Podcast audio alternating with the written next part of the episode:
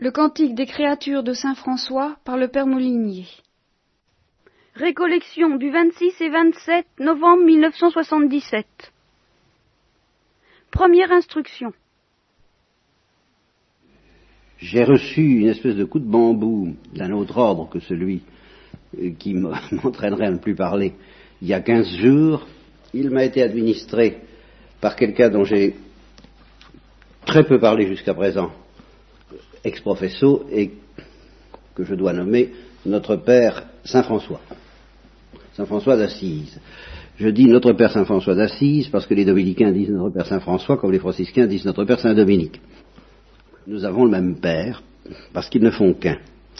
Et je ne sais pas si les franciscains oublient, Saint Dominique, je, crains qu'ils nous l'oublient un peu, euh, mais nous, nous oublions beaucoup trop Saint François d'Assise. Et il s'est rappelé à mon bon souvenir, euh, comme toujours, alors que je n'avais rien fait pour ça. Et il m'a flanqué un coup de bambou, je dois reconnaître. À deux plans, un plan très personnel que je, que je ne saurais probablement pas bien expliquer, et pourtant ce serait le plus intéressant. Un plan doctrinal, euh, étroitement lié d'ailleurs au premier, et qui m'a incité à essayer de vous transmettre ce coup de bambou. Le plus simple, c'est que je vous lise le texte, bien connu, bien connu, je le connaissais, oui, euh, qui a été l'occasion de ce coup de bambou. Il s'agit du cantique qu'on appelle en français le cantique des créatures, et euh, qui en italien, en italien du Moyen Âge, qui ressemble étrangement au latin, s'appelle le canticum solis, c'est-à-dire le cantique du soleil, ce qui déjà est une nuance, n'est-ce pas? Alors, je vais vous lire ce cantique. Cantique du frère soleil ou des créatures. Très haut, tout-puissant et bon Seigneur, à toi louange, gloire, honneur et toute bénédiction. À toi seul ils conviennent, ô très haut, et nul homme n'est digne de te nommer. Loué sois-tu, mon Seigneur, avec toutes tes créatures, spécialement Messire, notre frère Soleil, qui fait le jour et par qui tu nous illumines, il est beau, rayonnant avec une grande splendeur, de toi, le Très-Haut, il est le symbole. Loué sois-tu, mon Seigneur, pour notre sœur la lune et nos sœurs les étoiles. Dans le ciel, tu les as formées claires, précieuses et belles. Loué sois-tu, mon Seigneur, pour notre frère le vent et pour l'air et les nuages, pour l'azur calme et tous les temps par lesquels tu donnes soutien à tes créatures. Loué sois-tu, mon Seigneur, pour notre sœur l'eau, qui est très utile et humble et précieuse et chaste. Loué sois-tu, mon Seigneur, pour notre frère le feu, par qui tu éclaires la nuit. Il est beau et joyeux, indomptable et fort. Loué sois-tu, mon Seigneur, pour, notre, pour la sœur. alors là, c'est intraduisible. Je vais commencer en italien, attendez. Laudato si, mi Signore, per sora nostra madre terra. Pour notre sœur, la mère. Pour notre mère, la sœur. Pour notre sœur et mère. Pour notre mère et sœur. La terre. qui nous porte et nous nourrit, qui produit la diversité des fruits et les fleurs diaprées et les herbes. Et puis alors, euh, vous allez voir, ça change complètement, et il faut savoir que historiquement, le cantique, dans son premier jet, s'arrêtait là. Ah, avec euh, sauf la petite strophe finale et ultime, louez et bénissez mon Seigneur, rendez-lui grâce et servez-le avec grande humilité, une grande humilité. Euh, bon, ça c'était déjà, je crois. Mais alors, il a ajouté, mais il a voulu les ajouter plus tard, deux strophes qui sont très mystérieuses, et alors qui, qui opèrent une transition assez dramatique, assez étonnante avec le reste. Et c'est la jonction de ces deux dernières strophes avec le reste qui, entre autres choses, est à l'origine du coup de bambou, je, dois le dire. Bon, alors je reprends donc pour que vous sentiez la transition. Loué sois-tu, mon Seigneur, pour, la sœur, pour notre sœur et mère, la terre, qui nous porte et nous nourrit, qui produit la diversité des fruits et les fleurs diaprées et les herbes. Loué sois-tu, mon Seigneur, pour ceux qui pardonnent, par amour pour toi qui supportent épreuves et maladies. Heureux s'ils conservent la paix, car par toi, le Très-Haut, ils seront couronnés. Loué sois-tu, mon Seigneur, pour notre sœur, la mort corporelle, à qui nul homme vivant ne peut échapper. Malheur à ceux qui meurent en péché mortel. Heureux ceux qu'elle surprendra en ta très sainte volonté, car la seconde mort ne pourra leur nuire. Louez et bénissez mon Seigneur, rendez-lui grâce et servez-le avec grande humilité. Voilà. Alors, une première remarque. Euh, au tout début de mon retour à l'Église, je découvrais la liturgie, je découvrais les psaumes, les cantiques. Il y a beaucoup de cantiques, il a pas que celui-là, il, il y a des cantiques liturgiques et un que vous connaissez peut-être si vous pratiquez la liturgie du dimanche, le cantique, qu'on peut appeler aussi le cantique des créatures, Benedicite omnia opera Dovidi Domino, que toutes les, toute œuvre du Seigneur, bénissez le Seigneur, la ciel et les étoiles, bénissez le Seigneur, le soleil et la lune, bénissez le Seigneur, la les montagnes et le givre, la froid et la chaleur et le soleil, et la, bon, et la rosée, euh, bénissez le Seigneur.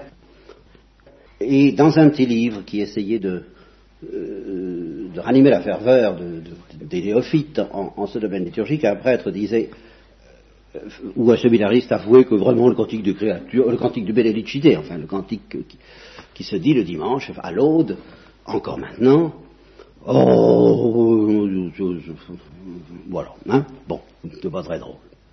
Alors, l'interlocuteur racontait lui avoir dit, ben, vous connaissez le cantique des créatures de Saint François Ah, c'est beau, c'est beau, ben, c'est pareil, pareil. Et alors j'avais été frappé, je me dis, ben oui, c'est pareil, de crétins qui ne comprennent rien à la splendeur de la liturgie. Et alors aujourd'hui, 25 ans après, 30 ans après, je ne sais plus très bien, eh bien, je suis obligé de dire, eh ben, c'est pas pareil. Je ne conteste absolument pas, ça va de soi, le caractère inspiré de ce œuvre du Seigneur, bénissez le Seigneur, mais euh, indépendamment des deux dernières strophes qui manifestement introduisent une, une espèce de densité dramatique et chrétienne et de synthèse chrétienne en même temps, euh, qui n'est évidemment pas présente explicitement dans le Benedicite classique, indépendamment de ça, il y a un mot clé qu'on ne trouve pas dans le Cantique des créatures et qui mesure toute la distance entre l'adoration et la louange dont j'ai souvent parlé. Mon Dieu, Seigneur, mon âme t'adore par les clartés de l'aurore, parce que le, les perfections visibles de l'univers nous font pressentir, ou nous dévoilent les perfections invisibles de Dieu, et nous rendons hommage à Dieu, et louange et bénédiction éternelle à lui à travers les beautés de la splendeur de la nature, les forêts, les rivières, etc. Bon, ça c'est très beau, c'était bon. Mais là, il y a autre chose de beaucoup plus fou, et qui tient en un mot, frère. Ça, fallait l'inventer, hein Mon frère le soleil, ma sœur l'eau, notre sœur euh, la pluie, euh, notre sœur la mort. Ben, ça aussi, il faut l'inventer, il faut le faire. Notre frère le feu. Ah, ça.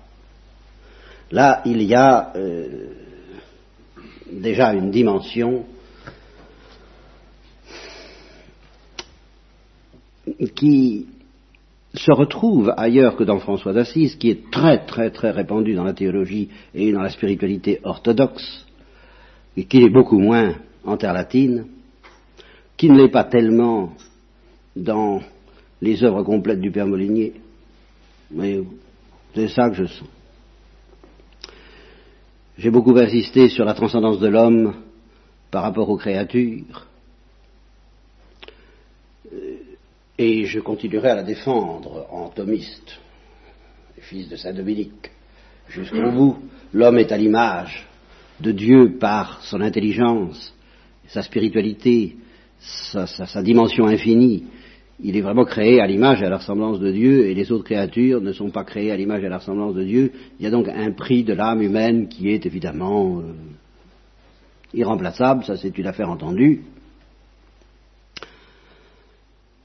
Mais je vais, je vais essayer de manier les paradoxes. Dans l'espoir que passe le coup de bambou, ce que je vous dis, ça c'est. Hein, Jusqu'à présent, je disais, euh, aucun chien ne peut être admis parfaitement dans l'intimité de son maître parce qu'il ne connaît pas la pensée de son maître. Je reprenais Saint Paul à ce sujet. Nul ne connaît l'esprit de l'homme, si ce n'est nul ne connaît l'homme, si ce n'est celui qui a l'esprit de l'homme et qui peut entrer dans le secret de l'homme. Et je comparais avec le chien ou le singe supérieur le plus évolué, l'animal le plus développé, le plus surdéveloppé, le plus intelligent en tant qu'animal, et euh, je disais, il n'entrera jamais dans l'intimité de l'homme parce qu'il lui manque l'esprit de l'homme qui est dans l'homme pour euh, dialoguer avec lui de ces dialogues raciniens que j'ai souvent évoqués, ou de ces dialogues surnaturels entre le Christ et Marie, entre le Christ et les élus, entre nous, la Pentecôte. Il n'y a pas de Pentecôte chez les animaux, il n'y a pas de Pentecôte chez les chiens. Qu'est-ce que vous voulez? On peut faire un cimetière des chiens à Nières, mais on ne fera pas une Pentecôte des chiens. Ça n'existe pas. Bien. Alors, j'ai beaucoup insisté là-dessus. Je disais non, euh, je regrette les animaux ne seront pas admis dans l'intimité des élus. Ça, c'est sûr, ah, euh, en, un sens. Mais, j'ai découvert qu'en tout cas, pour le moment, moi, homme, avec toute ma, mon intelligence et, bref, enfin tout ça, quoi, je ne serai pas admis, disons, de, ça c'est l'ai formulé comme ça, je vous le transmets. Je ne serai pas indemni dans l'intimité des gouttes d'eau. Voilà. Pourquoi les gouttes d'eau Je vais vous le dire bientôt. Ça me permet une, remarque à propos de ce beau frère, je vous dis, dans le plus grand désordre. On parle de l'austérité franciscaine. Pas oublier l'austérité franciscaine, que je ne pratique pas, que nous pratiquons, c'est presque impossible à pratiquer dans notre Occident chrétien, il faut, vraiment presque être un pays sous-développé pour pratiquer l'austérité franciscaine, parce que l'austérité franciscaine, ça consiste, et c'est très très important par rapport à ce cantique du soleil, ça consiste à s'exposer aux intempéries. D'où la pauvreté franciscaine, à ne pas se protéger. Nous sommes des hyper protégés par la technique euh, occidentale, mais quand on vit comme euh, dans le cercle polaire euh, ou au Sahara et parmi les populations sous-développées, eh bien, les grands ennemis ne sont pas les grands ensembles ou, le, ou les détournements d'avions, parce qu'on ne prend pas l'avion, ou les explosions d'électricité ou des, des, choses comme ça. Les grands ennemis sont les ennemis naturels. On sait ce que ça veut dire quand on est pauvre, de cette pauvreté que Saint François a voulu pratiquer follement. On sait ce que ça veut dire quand on est pauvre, que le danger, et pas seulement l'austérité, mais le danger auquel nous expose la nature, le soleil c'est bien beau, hein, mais au Sahara, quand on fait des marches euh, en plein midi, ça doit être bien. Hein. le, froid que chantent les, glaces, les frimas, les neiges éternelles, tout ça, c'est très joli, bien sûr, c'est poétique.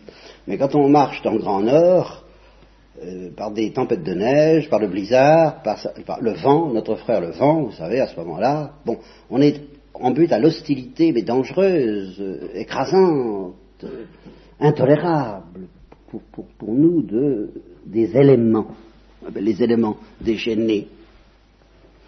Alors là, le génie de Saint François d'Assise, c'est pas seulement d'avoir dit bon ben j'accepte de supporter ça comme pénitence. Alors ça, ça traîne dans tous les manuels des professions chrétiennes, même si on ne sait pas pratiqué. C'est toujours dit, euh, on, peut, on peut envisager de pratiquer la pénitence dans cet esprit austère, dur, jansénisant, accablé, inquiet.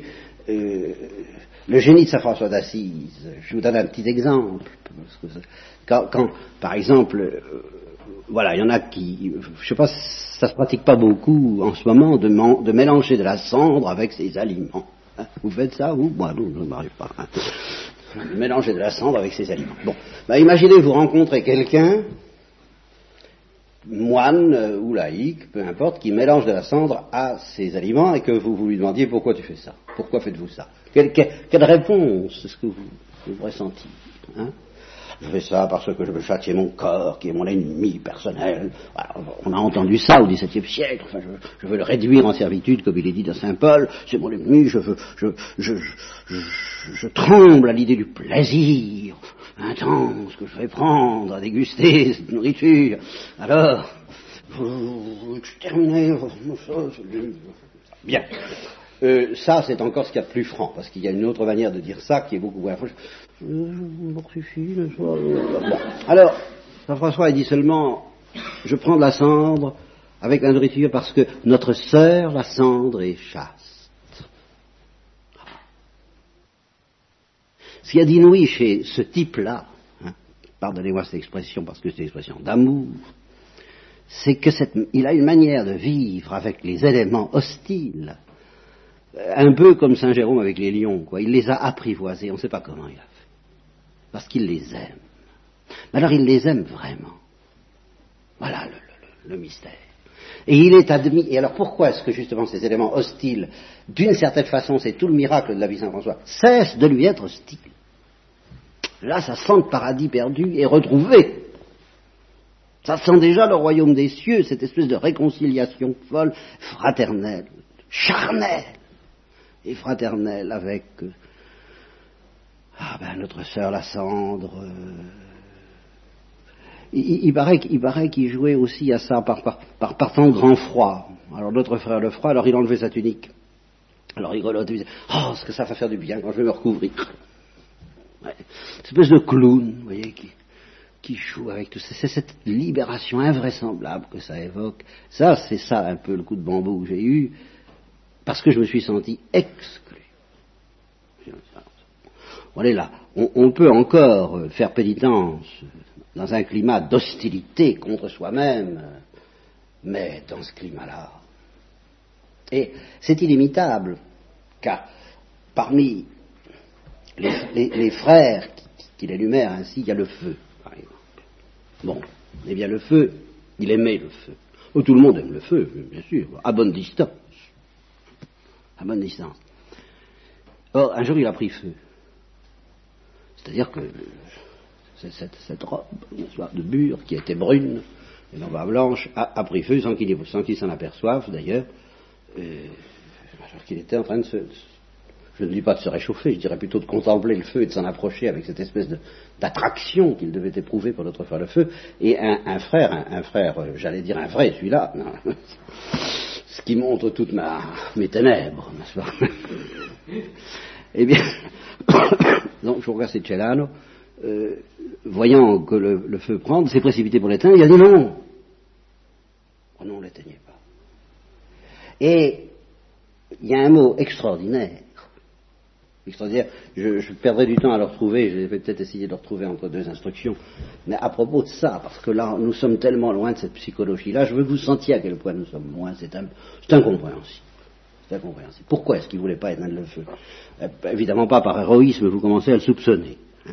Mais là, on peut se dire, parce qu'il était tellement emballé, torche vivante, holocauste, comme ça, ce serait du père Eh bien non, c'est pas ça c'est parce qu'il il, en avait pitié, vous vous rendez compte. Il ne supportait pas qu'on éteigne une flamme. Jamais. Jamais. Par pitié. N'éteignez pas cette. N'éteignez pas la mèche qui fume encore, n'éteignez pas. Il, ne supportait pas qu'on éteigne le feu. Il a fallu qu'on ait recours aux prières, parce qu'il, enfin, au, frère gardien, euh, qui est intervenu, enfin, alors là, avec toute l'autorité divine, pour euh, éteindre ce feu, mais il souffrait, il souffrait réellement quand on éteignait un feu, vous voyez. Ça, ça s'invente pas non plus.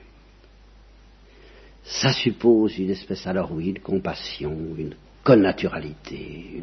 Et alors quand on a dû l'opérer, parce qu'il avait très mal aux yeux, il a toujours eu très mal aux yeux, il était pratiquement aveugle quand il a fait ce cantique.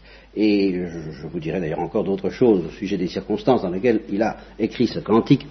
Mais avant, bien avant de l'écrire, il a dû subir une cautérisation par le feu. Et il n'y avait pas d'anesthésie euh, réanimatrice, n'est-ce pas En ce temps-là, il n'y avait pas de tous ces trucs-là. Alors il s'est contenté de dire euh, cire le feu, avec tout cet aspect un peu moyenâgeux, cet aspect de l'amour courtois, quoi, mais, l'amour courtois avec les créatures. Cire le feu, Dieu vous a créé puissant, fort et beau, je vous ai toujours aimé, je vous prie d'en user courtoisement avec moi. Et il n'a pas souffert. Bon, pratiquement pas. Enfin, en tout cas, euh, voilà. Euh, ça ressemble, la manière dont il ne souffre pas, un peu à l'inattention qu'obtiennent les, hypnotiseurs. Voyez, cette espèce de. Euh, mais il n'était pas inattentif au feu, il était très attentif au feu, mais il était attentif. Ah, alors là, je vais prononcer un grand mot dominicain, celui-là. Il était attentif à la vérité du feu.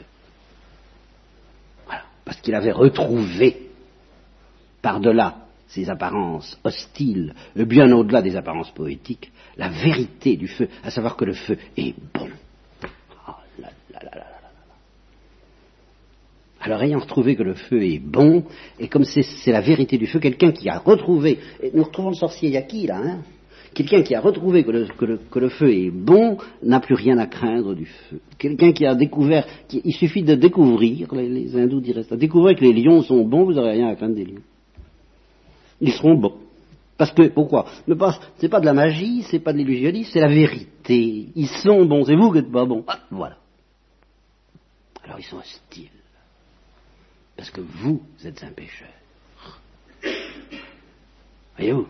Alors la théière de Chardin, moi j'accepte à grande eaux, hein, parce que dans ce livre qui m'a fait connaître, dont nous parlerons ou nous ne parlerons pas, il est question de théière de Chardin, enfin d'un tas de trucs. Mais attention, dans ce climat de pauvreté, la fraternité de, François d'Assise à l'égard du feu, c'est la fraternité des pauvres entre eux. Ça parce que euh, justement, c'est ce qui manque tout de même un peu chez Teilhard et chez toute cette spiritualité qui s'inspire de la création. Il n'y a pas besoin. Vous voyez, il y a tout un, tout un courant euh, que j'ai combattu, que je combattrai encore s'il le faut, euh, qui dit qu'on en a assez de toutes ces spiritualités cartésienne, jansénisante, où on sépare l'esprit du corps, on se dit euh, méfiez-vous de la chair, cultivez l'esprit, méfiez-vous de l'homme extérieur, cultivez l'homme intérieur, méfiez-vous de la créature, ne cherchez que le créateur, méprisez tout ça, bon, on a assez de ce dualisme, non, tout ça ne fait qu'un, c'est dans, dans la fusion, dans la coulée de l'amour, de la terre, de la créature et du corps que nous trouverons l'esprit, tout ça. Très bien, d'accord, tout ce qu'on voudra, oui, alors là, je, je disais non, je dis oui avec François d'Assise, oui, les pauvres. Ah oui, ça, c'est vrai pour eux. Pour un pauvre, un vrai pauvre, il n'a pas besoin de faire, de se méfier du corps, c'est le frère, notre frère, le corps. Si on est aussi pauvre que le corps. Alors le corps dit, tiens, mais voilà une âme qui est pauvre, bonjour ma, ma, ma soeur l'âme, et on se retrouve, et ça marche tout bien. Seulement le malheureux élément qui nous entoure ne trouve que des gens qui ne sont pas pauvres, alors ils se Ils se déchaînent les éléments déchaînés contre les pécheurs que nous sommes, mais nous ne méritons que ça. Ils souffrent, tout, ils souffrent constamment dans les douleurs de l'enfantement, et à chaque fois que nous atteignons un feu avec cruauté, je ne parle même pas du cas où on tue un oiseau, hein, ce que sont toujours sentis, alors là, les spirituels chrétiens, c'est pas bien du tout de tuer les animaux avec un certain esprit. Pas, nous sommes les, écologistes, euh, dans un climat qui n'a rien d'adorateur malheureusement à l'égard du vrai Dieu, mais ils retrouvent quand même un peu ça. Il ne faut pas toucher à, la nature comme on le fait. Et alors du fait que nous n'aimons pas, mais alors au-delà de toucher, il ne suffit pas de, dire j'y toucherai pas, il faut l'aimer. Et alors là, là ça demande ce que les alchimistes pressentaient eux aussi, une espèce de transformation qui va être parallèlement celle du corps, de l'âme et de tout l'univers. Oui, mais une transformation dans laquelle nous allons retrouver notre pauvreté originelle, ce qui est notre béatitude. Alors nous redeviendrons frères cosmiquement, charnellement. Il n'y aura pas besoin en effet de se méfier de la chair, tout à fait d'accord. Et le, coup de bambou que j'éprouve, c'est que justement, à la fois, comme c'est profondément vrai ce que sent Teilhard et, tous ceux qui disent ça, et comme nous en sommes loin, alors ça ils ne le disent pas, comme nous en sommes loin, et comme il faut pleurer d'en être loin. D'ailleurs, je vais vous dire, pour vous consoler, bien vous consoler, mais en même temps pour vous stimuler, et me stimuler moi-même, François d'Assise en était loin, au départ. François d'Assise était un grand orgueilleux, ce qu'on ne dit pas en général, ce que je ne savais pas. Je l'ai découvert, je vais vous donner une phrase. Hein. Si je vous demandais de qui elle est, alors là, vous diriez peut-être que c'est de qui vous voulez, hein. vous avez le choix, mais de François d'Assise, ça m'étonnerait. Voilà. Alors il faut croire qu'il était déjà converti quand il a dit ça, parce que avant il se souciait pas beaucoup de la sainteté. Je me réjouis, déclara-t-il un jour, à la pensée que je serais vénéré comme un saint dans le monde entier. Eh ben, euh, voilà. Ah, et alors, l'auteur de ce livre, dont je vous reparlerai, euh, dit bien qu'il avait très profondément senti que la vraie pauvreté, c'est un problème intérieur, et que c'est à l'égard du désir de Dieu lui-même qu'il faut redevenir pauvre. Et surtout, et surtout là, ce qui n'exclut pas le reste. Mais, euh, oh, ben, c'était pas dans la poche, même pour François d'Assise. Alors François d'Assise, il s'est converti, vous le savez, il a eu euh, ses élans, il a, il prêché aux oiseaux, tout ça c'est dans la même ligne. Il a prêché aux oiseaux, vous comprenez Aux oiseaux, parce que euh, il, a senti que vraiment les oiseaux écoutaient. Alors ils écoutent à leur manière, bien sûr, moi je ne sais pas, je ne suis pas très au courant, c'est un, langage que je ne parle pas, malheureusement. Et, je reconnais que les oiseaux restaient à la porte de l'intimité trinitaire, ils n'étaient pas habités par, Dieu, mais ils étaient habités par l'innocence des pauvres voilà, les oiseaux. Alors les oiseaux et François d'Assise se comprenaient tout de même déjà suffisamment pour qu'ils puissent leur prêcher. Et ils prêchaient au feu. Euh, je vous en prie d'aller courtoisement avec moi. Enfin, euh, voilà, et on cause ensemble. Il n'avait qu'avec des grands frères ou des petits frères ou d'autres sœurs, ça va très bien. Et cependant, il n'était pas au bout du compte. Il n'avait pas encore vu, vraiment vu ce qu'il était en train de voir, ce qu'il pressentait tout de même beaucoup mieux que vous et moi déjà, mais il n'avait pas encore vu. Et alors il a fallu des tas de choses, il a fallu des événements, alors là, donc, sur lesquels je me suis beaucoup appesanti, bien sûr, euh, dans une apparemment autre perspective, vers la fin de sa vie. Donc euh, il, a été stigmatisé tellement. Alors là, c'est l'amour du Christ, c'est la folie de l'amour du Christ. Et ça semble autre chose, et c'est la même chose, mais euh, pourrais-je vous le dire, j'en sais rien. Mais une fois qu'il a été stigmatisé, car ce n'était pas encore fini. Alors une fois qu'il a été stigmatisé, il a alors il a connu des jours difficiles. Là, je vais vous citer le texte. Près de vingt années s'étaient écoulées depuis la conversion de François à la vie évangélique. Vingt années durant lesquelles il s'était appliqué jour après jour à suivre les traces du Seigneur, méditant sans cesse l'avènement de douceur. L'avènement de douceur et la passion du Très-Haut Fils de Dieu. Et voici qu'il venait de recevoir dans sa chair, sur le mont Alverne, les stigmates qui le rendaient pleinement semblable au Christ crucifié, perdant son sang par toutes ses blessures, épuisé par les jeûnes et la maladie, aveugle et presque agonisant. François n'était plus alors avec le Christ qu'une seule chose souffrante et rédemptrice, selon les termes de Claudel. Il souffrait dans tout son corps, et peut-être plus encore dans son âme. Dans la vie de François, c'était maintenant le soir, et François, et alors voilà, petite note, avec tout ce qu'il avait compris de ce que je viens de vous dire, et François ne connaissait pas encore tout à fait la paix du soir. C'est alors que se produisit l'événement. Venant de l'Alverne, François, à bout de force, s'arrêta au monastère de San Damiano, où vivaient Claire et ses sœurs. Là même, il avait entendu pour la première fois les paroles du Christ, l'invitant à restaurer sa maison qui tombait en ruine. Claire l'installa dans une maison attenante au couvent, mais les souffrances de ne laissaient à François aucun répit.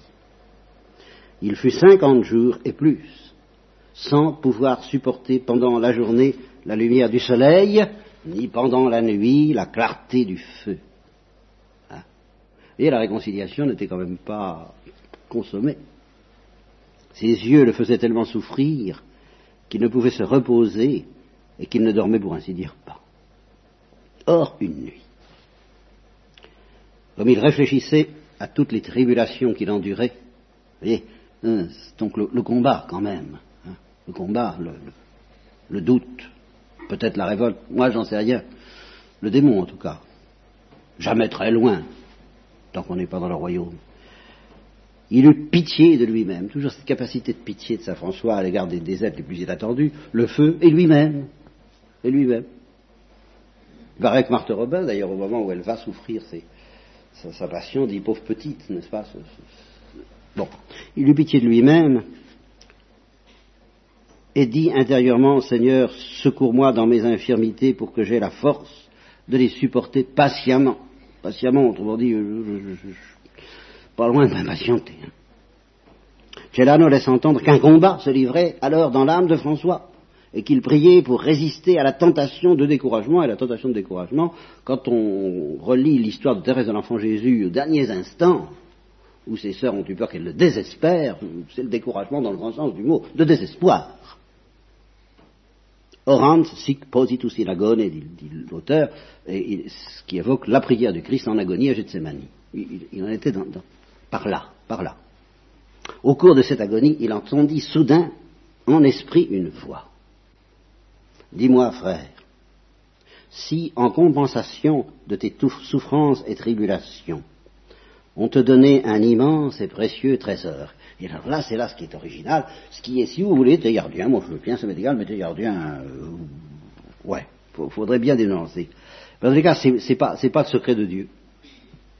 Le trésor en question, c'est pas le secret de Dieu, parce que, et c'est là justement le grand secret, c'est que ce, trésor ne fait pas nombre avec le secret de Dieu, c'est quand même le secret de Dieu. Voilà. Alors, si en compensation de tes souffrances et tribulations, on te donnait un immense et précieux trésor, la masse de la terre changée en or pur. Oui, là, là, voir qu'au fond tout est gloire autour de nous les cailloux en pierres précieuses et l'eau des fleuves en parfum. Ne regarderais-tu pas comme néant auprès d'un pareil trésor la terre, les cailloux et les eaux? Enfin, Comme néant. Euh, euh, alors là, je ne sais pas comment interpréter ce texte, je dirais plutôt ses souffrances. Et les souffrances causées par la terre, les cailloux et les eaux et le feu lui-même, tout ça lui paraîtrait rien à côté de cette eschatologie, car au fond c'est ça, c'est le royaume des cieux. Ne te réjouirais-tu pas? Le bienheureux François répondit, Seigneur, ce serait un bien grand trésor, très précieux, inestimable, au-delà de tout ce qu'on peut aimer et désirer. Donc ce serait Dieu. Mais Dieu, comme ne faisant pas nombre avec la créature, dès qu'elle est pauvre. Voilà.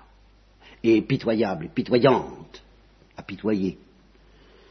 Eh bien, frère, dit la voix, réjouis-toi et sois dans l'allégresse au milieu de tes infirmités et tribulations. Dès maintenant, vis en paix, comme si tu partageais déjà mon royaume. Là, voilà la fameuse anticipation du royaume des cieux, dont, alors tout de même, j'ai toujours essayé de parler, bien sûr. Mais en voyant mieux, ici, grâce à Saint François, ce qu'elle a de cosmique, c'est vrai. Ce qu'elle a de cosmique, mais dans la pauvreté.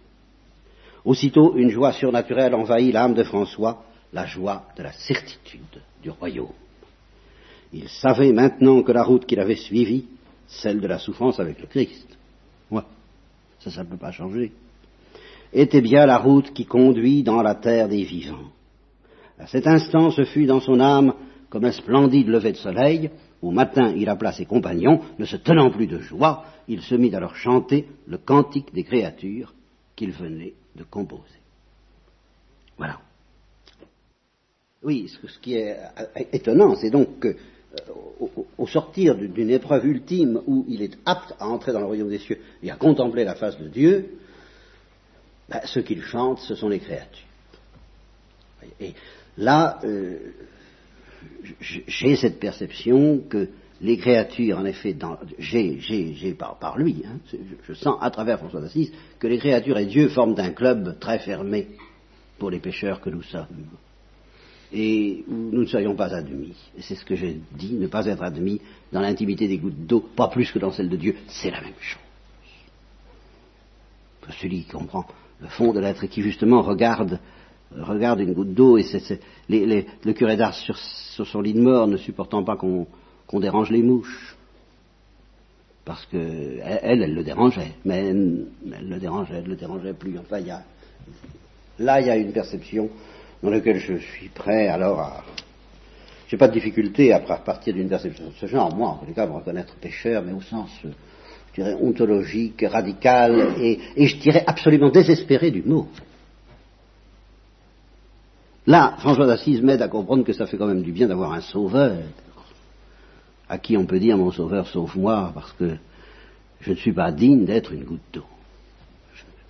Je, ne peux pas entrer là-dedans, je suis trop gros.